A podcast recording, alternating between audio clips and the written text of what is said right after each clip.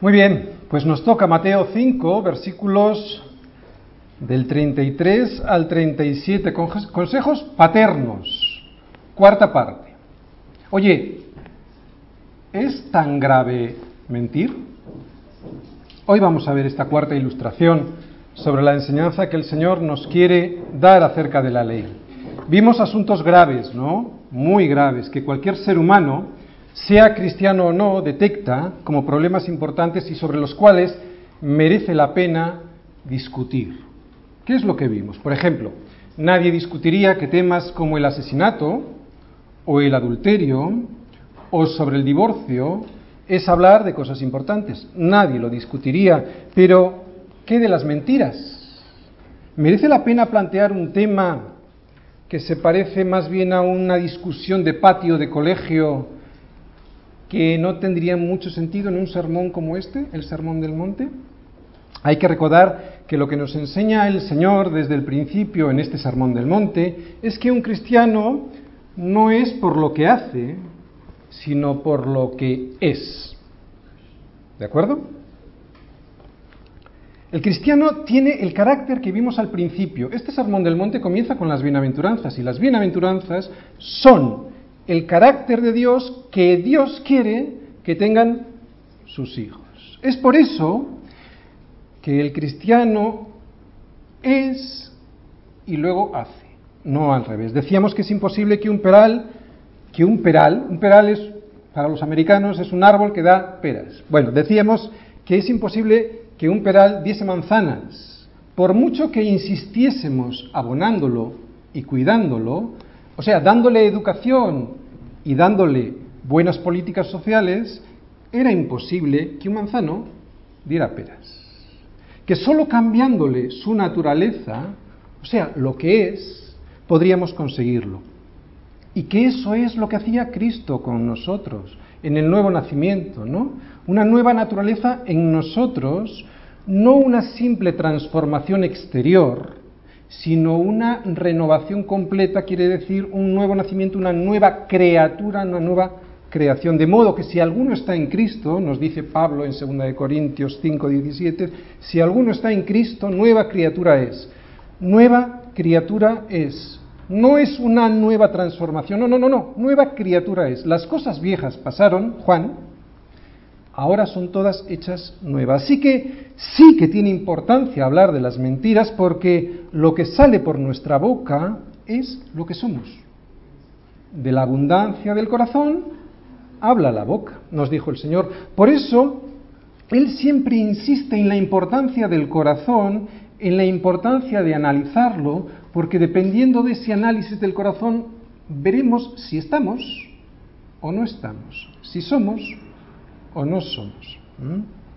Pablo en Efesios, después de explicarnos en qué consiste la nueva vida en Cristo, justo después de darnos doctrina y de explicarnos que tenemos que vestirnos del nuevo hombre creado según Dios, que era Cristo, después de eso nos dice, por lo cual, o sea, si estás vestido de Cristo, por lo cual, esto es lo que tienes que hacer.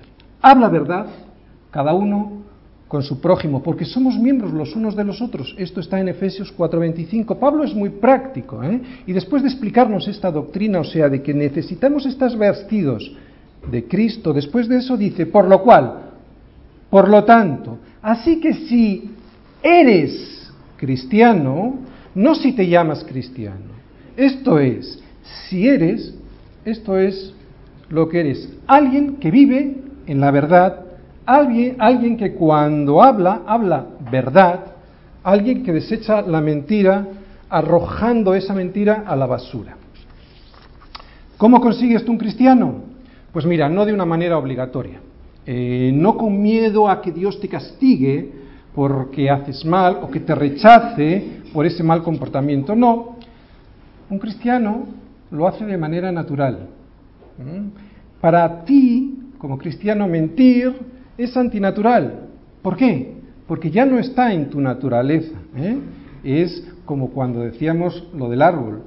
Un manzano no da peras. ¿Por qué? Porque no está en su naturaleza.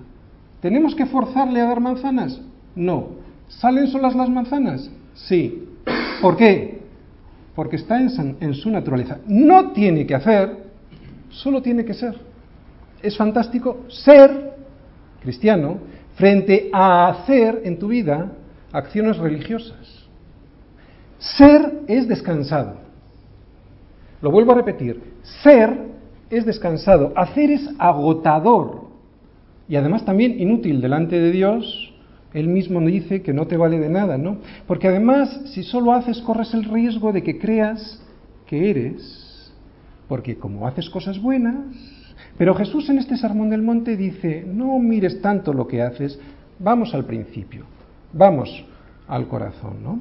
Que si empiezas por el final, o sea, por tus acciones, seguramente te engañarás a ti mismo pensando que estás bien, como les pasaba a los escribas y fariseos, y que al no ver la podredumbre de tu corazón, y hemos tenido el testimonio de Juan, se cambia, se comienza al descubrir nuestra podredumbre, si no lo descubrimos, terminaremos lejos del amor de Dios, porque Dios lo que ve es el corazón, no las acciones. ¿Cómo es nuestro corazón antes de entregárselo a Dios? Antes de llegar a Él para que lo limpie? Sucio. ¿Recordamos los pasos que vimos en las bienaventuranzas antes de tener un limpio corazón? Limpio corazón era la sexta bienaventuranza. Pero ¿cómo empezaba antes de llegar a tener un limpio corazón? Primer paso, lo hemos comentado antes, pobreza espiritual. O sea, si te reconoces realmente cuál es tu naturaleza, luego llegas al segundo paso, ¿recordáis? Bienaventurados los, los que lloran. ¿Los que lloran por qué? ¿Porque les han pegado? No. Los que lloran porque han visto cuál es su naturaleza. Y lloran porque se reconocen miserables y ven que Dios es santo y Él no puede alcanzarlo. Primer paso, bienaventurado si te reconoces miserable espiritualmente. Segundo, bienaventurados los que lloran, ¿por qué? Porque ellos serán consolados. O sea que si no lloro, no voy a ser consolado. O sea, no va a venir Cristo a mi vida a consolarme. Tercer paso, ¿cuál era? Mansedumbre. Bienaventurados los mansos, ¿no? Porque ellos se heredarán la tierra, dice el Señor. O sea, después de reconocer tu miserable condición, llorar por ello, dices, Señor, aquí estoy, no puedo hacer nada sin ti. Y es entonces cuando viene el cuarto paso, hambre y sed de justicia. ¿Y qué dice el Señor en la cuarta bienaventuranza? Bienaventurados los que tienen hambre y sed de justicia. ¿Justicia humana? Justicia es Cristo. Cuando Cristo viene a tu vida es cuando tienes hambre y sed de Cristo. ¿Y qué dice la bienaventuranza?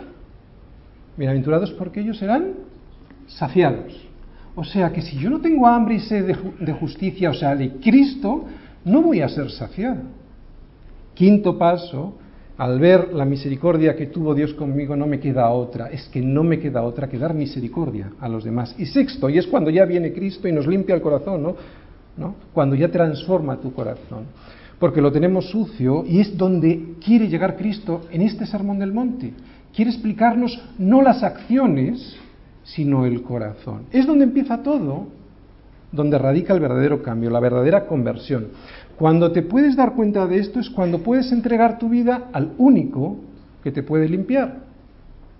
Ahora mismo no voy a hablar a los que no se han convertido al Señor, a los que nunca han escuchado del Señor, voy a hablar a los que llevamos 25 y 30 años. Olvídate. Si crees que eres cristiano porque llevas muchos años en el Evangelio, no es garantía. De hecho, tienes un gran riesgo. Atención a los que somos mayorcitos. Tenemos un gran riesgo de cometer el mismo error que le ocurría a Israel cada dos por tres el orgullo religioso es letal, mortal. ¿Cómo empieza Isaías su libro? Diciéndole a, Israel la verdad de su condición, diciéndole cómo estaba Israel, pero no cómo estaba delante de los hombres, cómo estaba delante de Dios. Israel, pueblo religioso hasta la náusea, se le tuvo que decir esto. Isaías 1.6 desde la planta del pie hasta la cabeza, no hay en él, en Israel, cosa sana sino herida, hinchazón y podrida llaga, no están curadas, ni vendadas, ni suavizadas con aceite. Hasta que no llegues a Cristo, tu corazón, fíjate cómo está. Aunque no te des cuenta, hay hinchazón y podrida llaga y no tienes el aceite, ni las vendas, ni la suavidad del aceite de Cristo. Todo esto es lo que está contando Jesús a quién? A sus discípulos, porque el Sermón del Monte está dirigido a sus discípulos, pero les está contando sobre los escribas y fariseos, para que no cometan, para que no cometamos el mismo error. El corazón, no las acciones, es lo que tenemos que analizar para ver de verdad si somos, porque si no somos podremos parecer hijos y no ser hijos. Y solo es el hijo, el verdadero hijo, el que hereda la casa. Juan 8:35, ¿verdad? Es el que hereda la casa, el que queda para siempre en la casa. Esto es muy importante, es de vital importancia. Jesús nos lo advierte. De nada te vale hacer si no eres. Casi mejor que te quedes con todo que no entregues nada a Cristo. Mira, no le entregues ni tu tiempo, ni tu dinero, ni tu adoración, porque de nada te valdrá hacerlo por obligación. Esto es algo que al ser humano le cuesta mucho entender porque pensamos que nos debemos de ganar la salvación, ¿no? Pero la salvación es por gracia y en el Evangelio está constantemente repetido. Rechazar esa gracia, regalo inmerecido, rechazar esa gracia de Dios es despreciar a Dios mismo. Si yo te hago un regalo y tú me dices, no lo quiero, no lo necesito, ¿qué estás haciendo? ¿Despreciar el regalo? No, estás despreciando a mí. Rechazar la gracia que Dios te quiere dar es despreciar a Dios mismo. Esa soberbia de no aceptar el sacrificio de Cristo en mi lugar, o la soberbia de pensar que yo puedo ayudar a ese sacrificio de Cristo, a complementarlo, ¿no? Eh, lo único que ocurre es que Dios lo rechaza, abomina de eso. El cristiano no hace obras, eso lo hacen los religiosos para ganarse el favor de Dios. Y no les vale para nada. El cristiano no hace, da fruto, que es muy diferente. ¿Y esto para qué es? Para que yo no me lleve la gloria y se la lleve toda la gloria de Dios al saber que si no fuera por la vid, yo no llevaría ningún fruto como pámpano. ¿Entendéis? Porque yo le doy la gloria a Dios. Porque yo no lo hago. Porque yo no tengo que hacerlo. Sale de la vid. Doy fruto. No hago obras. El cristiano no hace, es. Y como es, da fruto. No le queda otra. Como al manzano que da manzanas, es que no le queda otra. Así que si no tienes frutos en tu vida, frutos de justicia, como dice la Escritura, ¿y qué era justicia? Cristo. O sea, si no tienes frutos de Cristo en tu vida, igual es que lo que tienes es una religión y no tienes una relación personal con Él. Así que sí es importante, claro que es importante este tema de las mentiras, no es un tema secundario. Vamos a ver los versículos de hoy.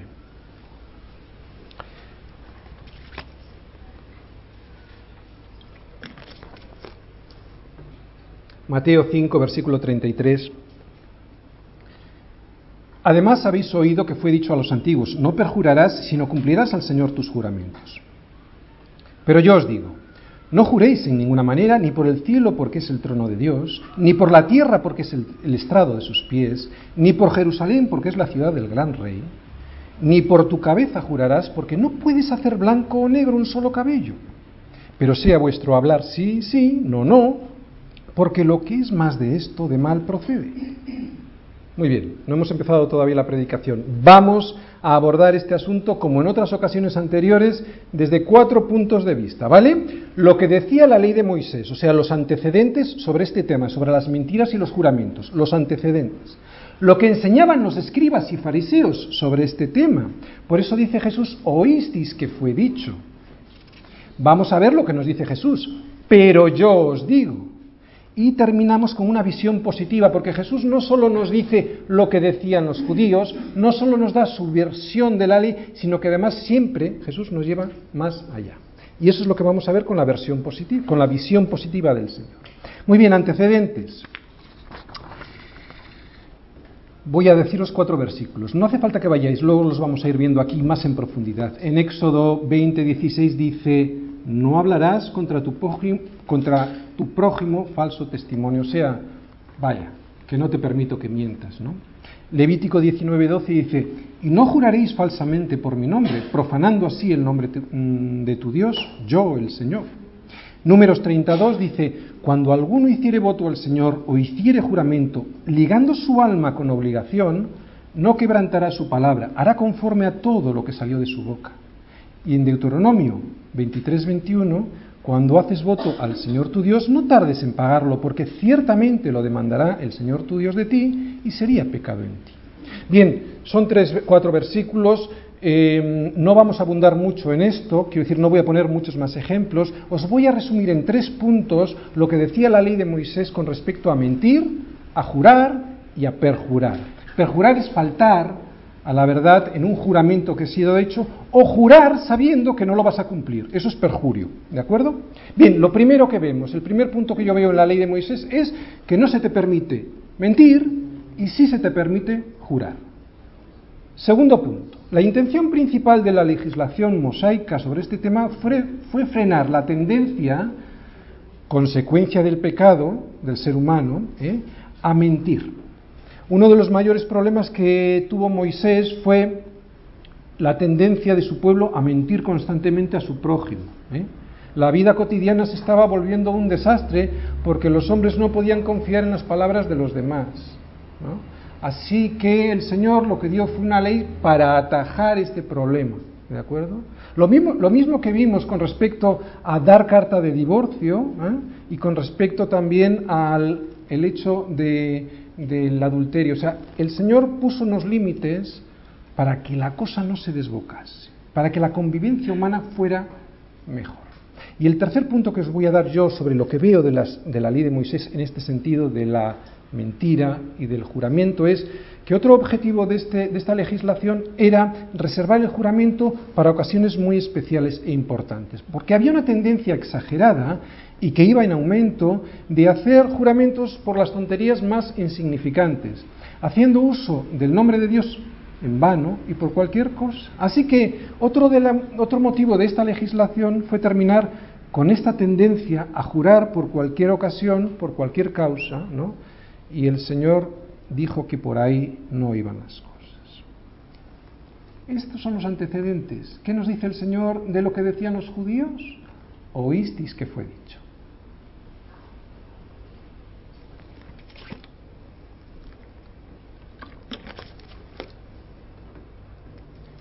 El versículo 33 dice, Además, habéis oído que fue dicho a los antiguos, no perjurarás, sino cumplirás al Señor tus juramentos. Habéis oído que fue dicho a los antiguos, se refiere sin ninguna duda a esas tradiciones que los hombres durante años habían añadido a la ley hasta hacerla irreconocible, ¿no? ya que el Señor, si no hubiera si, viera que eso que estaban diciendo los judíos estaba bien, no hubiera dicho, oísteis que fue dicho. ¿Qué hubiera dicho? Moisés dijo, ¿no? Escrito está, como está escrito, como tantas veces dice, pero no, él dice aquí, oísteis que fue dicho. Así que en este punto lo que el Señor está explicándonos es la interpretación de estos judíos, escribas y fariseos, sobre la ley. ¿Eh? Volvemos a leer los versículos que yo os he dicho antes, que pusimos como ejemplo de lo que decía la ley, para ver por qué Jesús les niega la razón en este tema, ¿no? Cuando aparentemente parece que están enseñando bien, ¿no? Porque dice, fíjate, no, no perjurarás, sino cumplirás al Señor tus juramentos. Da la sensación de que no están diciendo nada extraño, ¿no? Pero Jesús quiere corregir una falsa enseñanza que hay detrás de estas palabras. ¿Cuál era el horror de los judíos? Yo os voy a leer otra vez estos versículos y voy a poner el énfasis en el sitio equivocado, en el sitio que ponían los judíos, para que observéis cómo leyendo lo mismo se pueden llegar a conclusiones muy diferentes. Por lo tanto, leyendo lo mismo, depende de donde pongas el énfasis, llegas a pervertir el espíritu de la ley, aunque cumplas la letra de la ley. Levítico 19:12. Dice así, y no juraréis falsamente por mi nombre, profanando así el nombre de tu Dios, yo el Señor. ¿Dónde ponían estos judíos el énfasis? Por mi nombre. Yo sé que ahora no lo entendéis muy bien, pero dentro de un rato vais a entender mejor. Números 32. Cuando alguno hiciere voto al Señor o hiciere juramento ligando su alma con obligación, no quebrantará su palabra, hará conforme a todo lo que salió de su boca. ¿Dónde ponían el énfasis estos judíos? Al Señor Tercer versículo que hemos visto, Deuteronomio 23, 21. Cuando haces voto al Señor, tu Dios, no tardes en pagarlo, porque ciertamente lo demandará el Señor tu Dios de ti y sería pecado en ti. ¿Dónde ponen el énfasis estos judíos? Al Señor. Para ellos lo importante no era jurar, sino que cuando lo hicieran, no mencionaran el nombre de Dios si es que pensaban no cumplir su juramento. Como siempre vemos en estos judíos, ellos tenían una actitud legalista, se preocupaban más por la letra que por el espíritu de la ley. Mientras cumplieran la letra, se convencían de que estaban bien y se sentían felices. Por ejemplo, mientras no fueran culpables de adulterio físico, todo iba bien. Y lo mismo pasaba con el divorcio. Pues aquí lo volvemos a ver otra vez, ¿no? Su interpretación de la ley les permitía mucha amplitud en hacer muchas cosas que eran completamente contrarias al espíritu de la ley. Y a pesar de ello se sentían bien porque no habían violado la letra de la ley. Habían reducido el propósito de este mandato al solo hecho de no perjurar. Os lo resumo. Para estos escribas y fariseos, cometer perjurio, o sea, no cumplir una promesa hecha en el nombre de Dios, por eso yo antes os señalaba, Dios, en el nombre de Dios, Hacer perjurio era algo grave, era algo que era muy censurable. Pero si juraban por cualquier otra cosa que no fuera Dios, se consideraba de menor importancia y podía ser incumplido. Por lo tanto, se podía hacer un juramento de cualquier clase y decir cualquier clase de mentira y no caías en perjurio. Todo iba bien. ¿Os dais cuenta cómo ya empezamos a ver que cumpliendo la letra de la ley se puede incumplir el espíritu?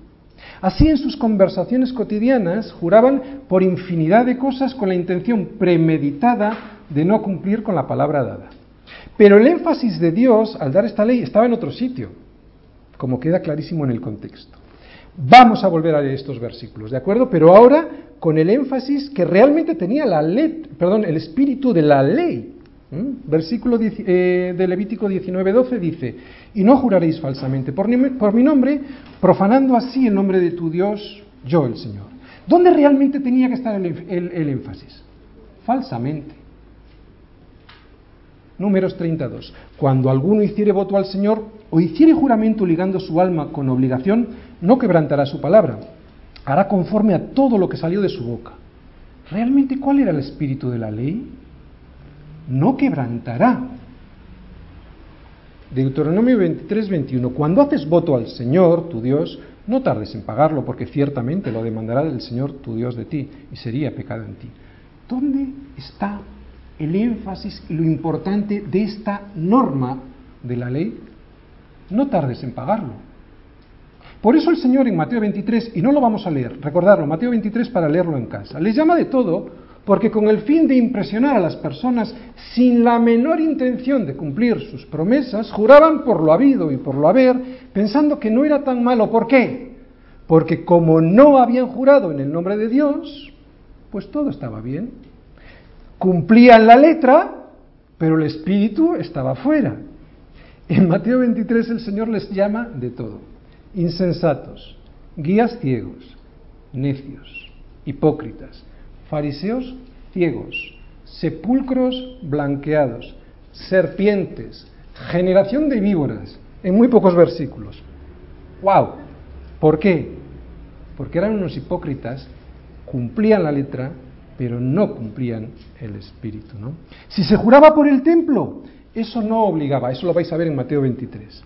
Pero si se juraba por el oro del templo, eso sí, que ataba. Si se juraba por el altar, no era necesario cumplirlo, pero si se juraba por la ofrenda que estaba sobre el altar, sí había que cumplirlo, ¿no?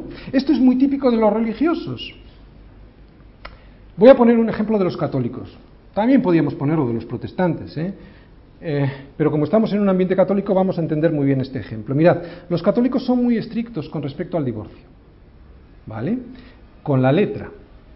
Pero cuando alguien con posibilidades económicas quiere divorciarse, le dan la vuelta a todo. Revuelven Roma con Santiago y el matrimonio queda anulado. Y los pobres se preguntan, ¿dónde ha quedado el espíritu de esta norma, no? De la de ellos mismos, hasta que la muerte os separe. Y seguro que han cumplido con la letra de la ley, ¿eh? Cuando les dan la anulación. Como vemos, es la forma de cumplir la ley sin cumplirla. Esto lo hacen los religiosos. Cumplir la letra, pero no el espíritu mata. Por eso Pablo en Corintios 3:6 nos dice que la letra mata, más el espíritu vivifica. Pero yo os digo, hemos visto los antecedentes, hemos visto lo que Jesús decía de lo que decían los judíos, y ahora vamos a ver lo que dice Jesús, ¿vale? Versículos 34, 35 y 36.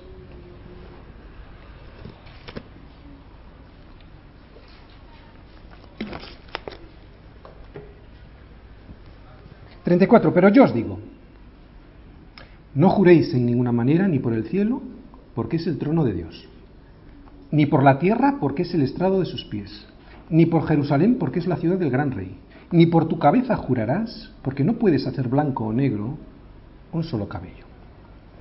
Jesús, después de corregir la falsa enseñanza de los judíos, nos, daba, nos va a dar la verdadera enseñanza. Al, al hacerlo nos mostrará la verdadera intención de la ley que dio Dios a Moisés.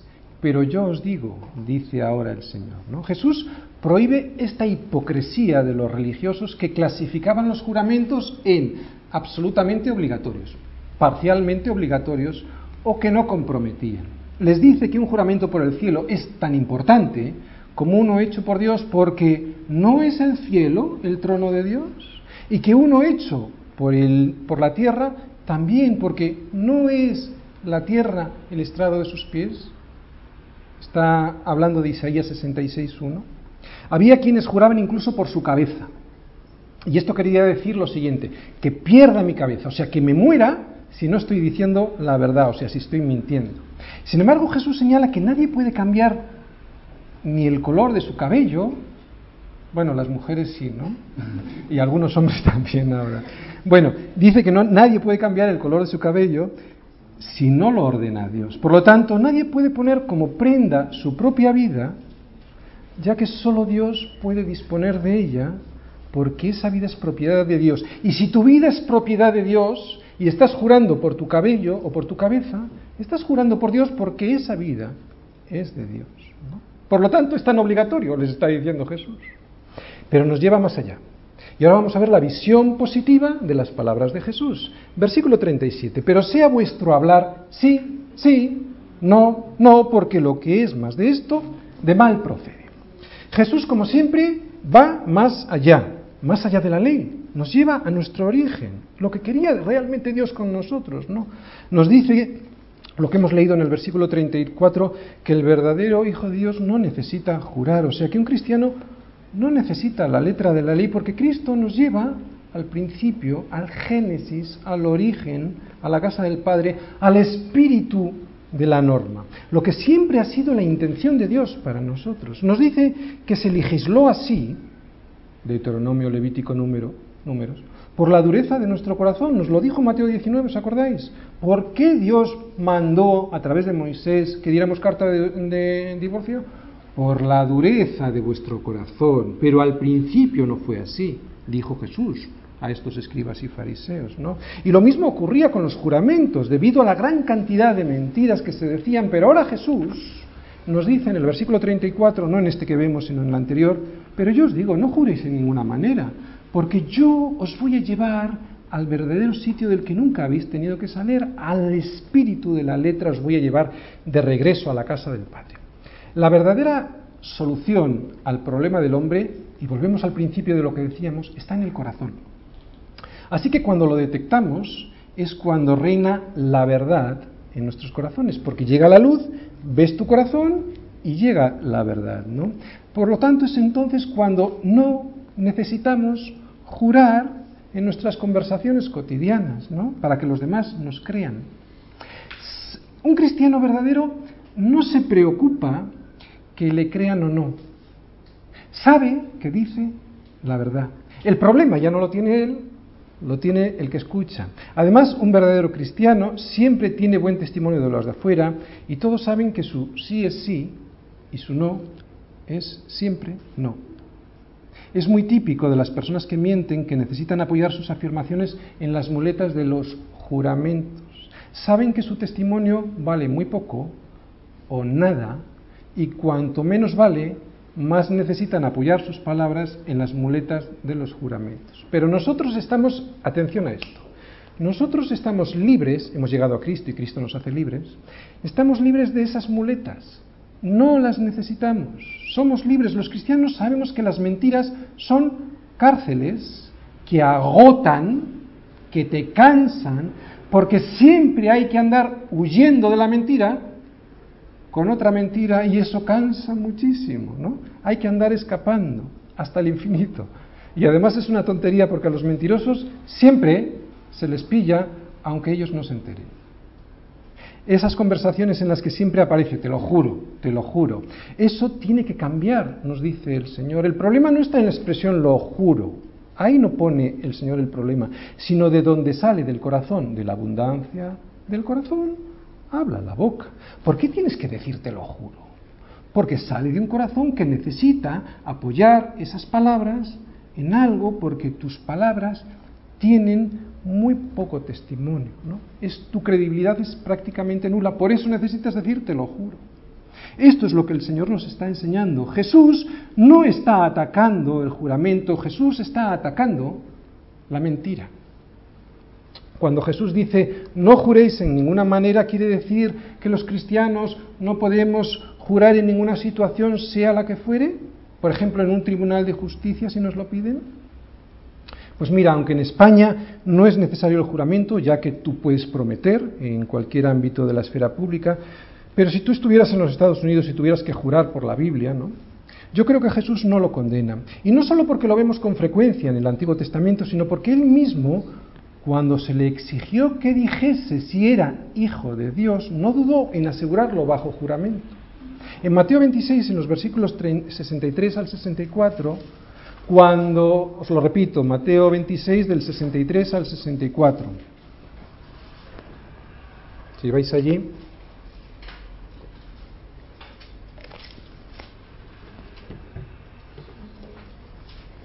Mateo 26 del 63 al 64. Cuando Jesús le estaba el sumo sacerdote eh, interrogando, pero Jesús callaba, vemos ahí, más Jesús callaba. Entonces el sumo sacerdote le dijo, te conjuro por el Dios viviente que nos digas si tú eres el Cristo, el Hijo de Dios. Jesús le dijo, tú lo has dicho. Y además os digo que desde ahora veréis al Hijo del Hombre sentado a la diestra del poder de Dios y viniendo en las nubes del cielo. Mira, Jesús no tenía pelos en la lengua. Así que si hubiese considerado improcedente afirmar algo bajo juramento, el Señor no lo hubiese hecho. También Pablo en alguna ocasión lo hace y el escritor de Hebreos nos habla sobre el tema.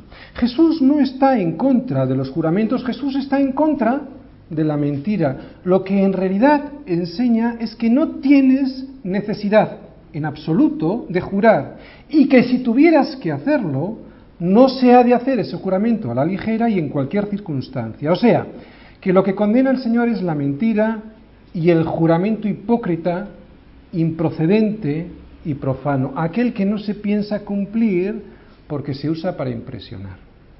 Decíamos antes que un cristiano verdadero no se preocupa de que le crean o no. Él sabe que dice la verdad, por eso el Señor nos anima positivamente ¿Vale? Estamos en la visión positiva. O sea, no se trata solo no, no, no, no jures, sino visión positiva. Ahora veremos cuál es tu fruto, ¿no? O sea, que sea vuestro hablar sí, sí, no, no. También decíamos al principio de este tema de las mentiras que, pues eso, que este tema de las mentiras no era en absoluto un tema menor, sino que era fundamental. Hasta el punto, fijaros, que la mayor parte de los problemas que tenemos en el mundo se deben al hecho de que la gente piensa que esto no es importante. Sin embargo, ¿cuál es el principal problema que hay en la esfera internacional? Pues que los tratados no se cumplen. ¿Y cuál es el principal problema en la esfera doméstica, en las casas? El enorme número de divorcios y de infidelidades que existen, ¿no? ¿Y a qué se deben los divorcios y las infidelidades?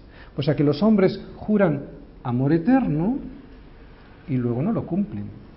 De hecho, muchas veces se firman convenios prematrimoniales de separación de bienes en los que ya estás previendo que no vas a cumplir hasta el final. Pues si es así como ves un juramento de amor eterno, chico, no te cases. O sea, no te cases. Este es el principal problema, que los hombres han olvidado la enseñanza de Cristo respecto a las promesas y a los juramentos y ni se han olvidado de la verdad y hablan mentira, ¿no? ¿Cómo nos parecemos a los escribas y fariseos? ¿Ves cómo sí tiene importancia decir la verdad frente a la mentira en el hablar? La enseñanza de Cristo, chicos, no es nada complicada, ¿no? Como era la de los escribas y fariseos. ¿Eh? Los escribas y fariseos tenían la ley y de repente eh, elaboraban tradiciones que abultaban mucho más que la propia ley, ¿no? Y sin embargo, la enseñanza de Cristo no es complicada. ¿Cuál es la enseñanza de Cristo? No se debe mentir. Punto. Es tan malo mentir como perjurar, ya que somos su pueblo y su pueblo siempre está en la presencia de Dios. Y si siempre estamos en la presencia de Dios, mentir resultará tan malo como jurar, como perjurar. No hay nada que el cristiano haga que no tenga importancia. Tampoco debemos exagerar en nuestro hablar. La exageración se convierte en mentira. Incluso una mentira insinuada es tan grave como una mentira pronunciada. ¿Por qué? Porque produce el mismo efecto. ¿Os dais cuenta cuando yo os comento la letra y el espíritu? Tú puedes cumplir la letra de la ley insinuando una mentira. Pero ¿qué es lo que está pasando? Que no estás cumpliendo el espíritu de la ley. ¿Por qué? Porque lo que estás haciendo con una mentira insinuada, aunque no la pronuncies, consigues el mismo efecto que si la hubieras pronunciado, ¿verdad? Hay dos padres en este mundo, solo dos caminos, por lo tanto solo dos padres. El padre de la mentira. Juan 8:44, vosotros sois, ¿a quién se lo dice esto? A los escribas y fariseos falsos. Les dice Juan 8:44, Juan 8:44, vosotros sois de vuestro padre el diablo y los deseos de vuestro padre queréis hacer. Él, el diablo, ha sido homicida desde el principio y no ha permanecido en la verdad porque no hay verdad en él. Cuando habla, mentira de suyo habla, porque es mentiroso y padre de mentira. O sea que los que mienten tienen un papá. ¿Quién es el papá de los que mienten?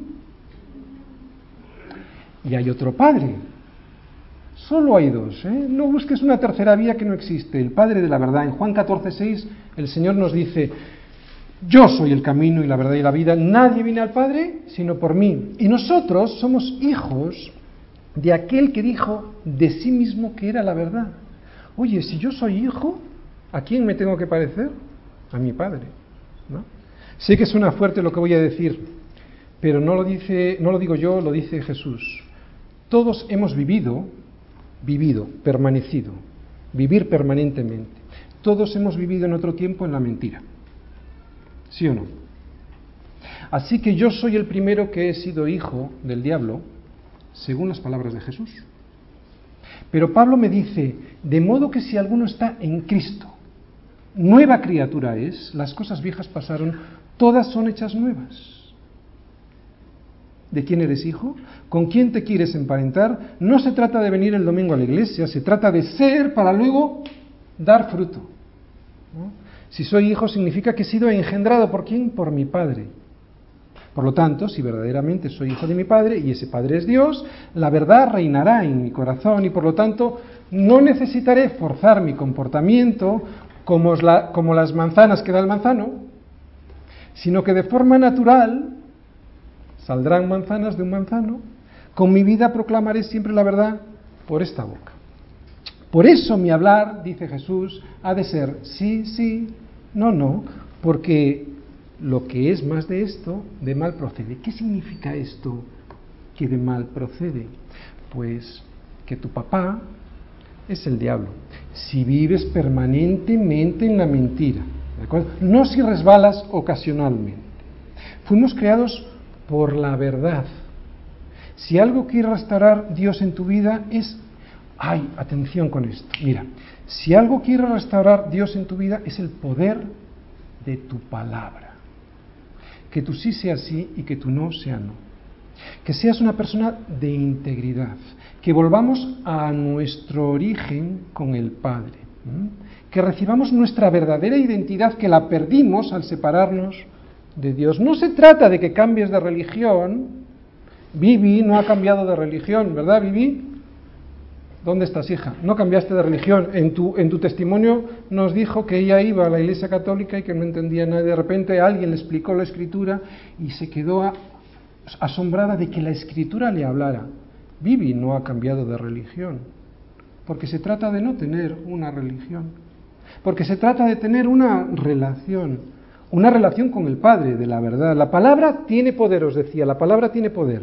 Esto es un concepto que no se entiende muy bien, ¿vale? Pero si yo os digo que puedo destruir a alguien con lo que sale, con lo que sale de mi boca, ya empezáis a entender un poco más, ¿verdad? Que la palabra tiene poder. Y al revés también. Si alguien, por ejemplo, un jefe, ordena que se haga un contrato, ese contrato se hace. Esa persona ni siquiera se levanta de su sillón, lo manda y se hace. ¿Por qué? Porque su palabra tiene poder. Pero el poder de la palabra viene de la credibilidad, ¿no? Y si no, ir a Génesis 1, en el versículo 3, ¿qué es lo que pasa? Dios dijo y se hizo. La palabra tiene poder, pero depende de quién la diga para que tenga poder o no. Y eso es lo que quiere Cristo de nosotros, que tengamos poder en nuestras palabras, ¿no? Voy a leeros Hebreos 1 del 1 al 3.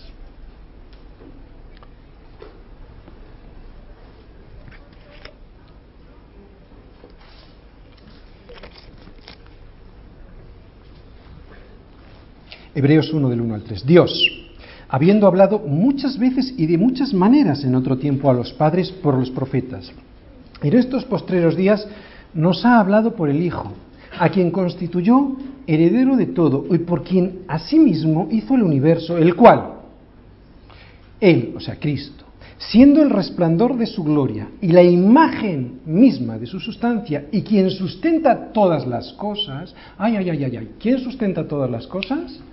Cristo. ¿Quién está aguantando este púlpito? Cristo. ¿Quién me soporta a mí de pie? Cristo. ¿Quién hace que yo respire?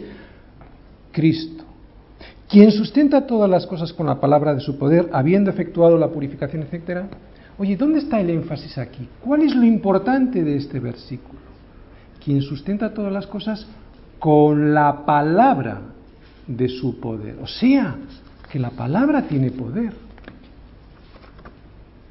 Mira, este país no tiene tradición protestante como en los Estados Unidos. Y la palabra dada aquí depende mucho de la concepción católica de lo que es una mentira. Ellos las dividen en graves, no tan graves, y mentiras piadosas, ¿no? Sin importancia. Curioso, como los escribas y fariseos del tiempo de Jesús. Pero en los Estados Unidos todavía se conserva el espíritu de los fundadores que redactaron la Constitución, y aún, esto se va perdiendo, ¿de acuerdo? Se va perdiendo, pero aún hoy hay gente que tiene un comportamiento con respecto a la mentira muy diferente al que tenemos aquí. Yo os voy a contar una anécdota. Yo recuerdo el verano pasado, estábamos en los Estados Unidos y Anne, estábamos en el hotel, y Anne empezó a cambiar, encendió la televisión y empezó a cambiar todos los, todos los canales, ¿no? Y entonces se encendieron muchos canales de televisión, algunos de ellos de pago. Eso significaba que yo tendría que pagar luego esos canales de televisión. Y yo fui a recepción y cuando le expliqué la situación a la gerente, eh, yo me deshacía en explicaciones porque pensaba que no me estaba creyendo. ¿no? Pero para mi sorpresa me paró automáticamente y no me replicó nada y quitó de la factura todo. Yo me quedé muy sorprendido de que prácticamente no le tuve que explicar nada, me creyó y se lo pregunté a mi pastor en los Estados Unidos qué es lo que había pasado. Y ellos y él me explicó que para ellos la palabra dada todavía tenía valor, que incluso si les pones en entredicho su palabra, te miran mal, se sienten ofendidos porque la palabra para ellos tiene todavía un valor, no entienden la mentira sistemática, ¿vale? Eso se ve todavía cuando un presidente miente en los Estados Unidos, le hacen dimitir. Aquí lo raro es que alguien diga la verdad. Eso es un beneficio que queda de la sociedad americana, en la sociedad americana de la reforma protestante. Reforma que aquí no hemos disfrutado. Pero vamos a olvidarnos de estas cosas. ¿Cuál es realmente la verdadera reforma que necesitamos? Conoceréis la verdad y la verdad os hará libres. El Señor sabe que solo, solo las personas que le conocen y se postran a sus pies son los libres de este mundo. Un verdadero cristiano anhela esta libertad, anhela la verdad que es en Cristo, por eso anhela una reforma en su vida, anhela decir siempre la verdad, vivir permanentemente en la verdad. Y cuando circunstancialmente un cristiano cae y miente, le duele porque no es su naturaleza, pide perdón y reacciona. ¿Hay alguien hoy aquí que anhela esto? ¿Alguien que quiere escapar de la cárcel que significa la mentira en su propia vida y desea vivir en la verdad que es Cristo? Vamos a orar.